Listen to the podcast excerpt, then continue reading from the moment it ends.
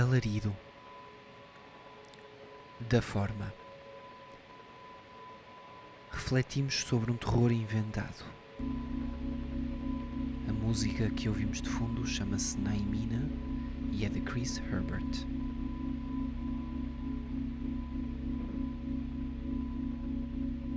Acontece de vez em quando, ao fechar os olhos, de ver uma sobreposição de volumes impossíveis que me inquietam.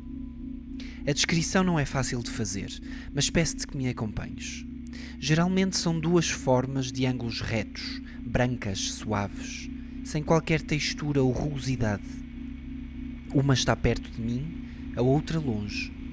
A segunda mal consigo ver, mas a primeira compõe-se de uma espécie de duas paredes e um chão, como numa vista isométrica em que o ponto de contacto das três partes é o centro da forma.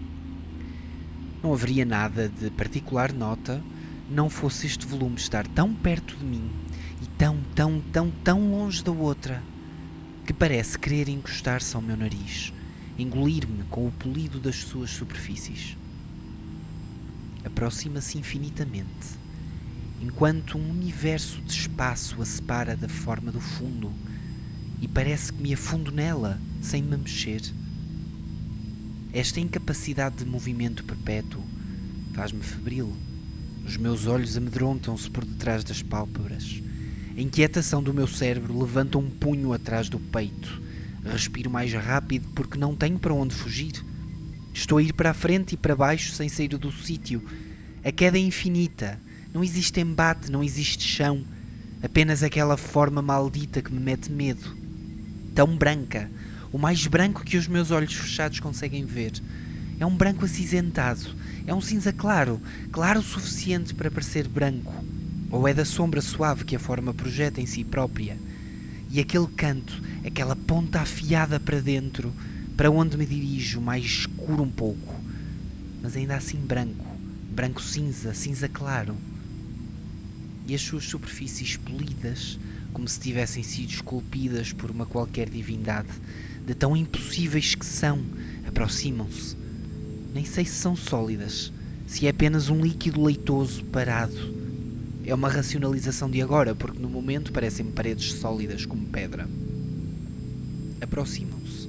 Ou eu aproximo-me, ou estamos ambos nesse movimento que não acontece. E eu não estou sossegado, estou com medo, com medo daquilo tudo Sinto-me gigante em relação àquelas paredes, mas afundo-me nelas. A diferença entre mim, essa forma do diabo, e a forma lá do fundo é a maior do mundo. Inconcebível. É essa impossibilidade que me afronta e que não consigo compreender e que me causa o medo. O medo estúpido, medo do nada, medo do branco polido, medo da inconsistência de medidas, um terror puro, animal. Se abro os olhos, acaba tudo. Quando era miúdo tinha verdadeiro medo disto. O escuro trazia-me estas visões, como convidados indesejados, quando apenas queria dormir. Aprendi a ter medo do escuro. Pedi à minha mãe para deixar uma luz do corredor ligada e a porta do quarto aberta para poder vê-la. De olhos fechados não se vê nem porta aberta nem luz do corredor acesa, mas sabê-lo era suficiente. Já não havia paredes brancas e podia dormir descansado. Se me perguntarem se já tive medo do escuro, digo que não. Eu não tinha medo do escuro. Eu tinha medo daquela forma. Ou. Se calhar eu tinha medo de estar perante a materialização de uma impossibilidade, como se de repente conseguisse imaginar o que existia antes do começo da existência. Também imagino cinzento. Essa imagem imaginada, realizada pelo verso das minhas pálpebras, poderia ser herética e o terror o seu castigo. Estaria eu a conseguir levantar a ponta de um véu que me permitia ver para lá do autorizado?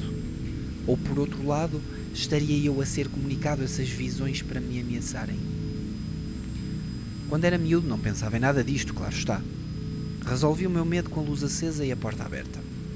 Por volta da meia-noite, os meus pais subiam as escadas e iam também dormir, desligando a luz do corredor. Eles não tinham medo de formas e não se gasta luz enquanto se dorme. Não há nada para iluminar durante o sono. Digo que não tinha medo do escuro, porque quando eles iam dormir e desligavam a luz, não ficava amedrontado. Eu tinha medo do escuro quando estava sozinho no primeiro piso da minha casa, onde estavam os quartos. Eu tinha medo da solidão no escuro. Quando via a forma, o meu corpo não se mexia mais até deixar de haver.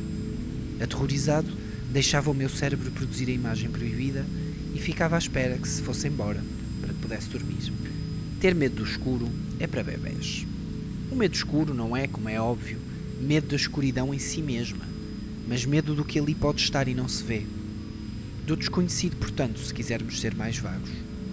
A criança tem medo do escuro porque na massa densa da ausência de luz podem existir monstros, espíritos, fantasmas que a vêm buscar e fazer mal. Nunca tive medo disso. Só da forma. Descrevo-a porque ontem voltei a vê-la. Estava deitado no sofá da minha sala e fechei os olhos. Apareceu, calmamente.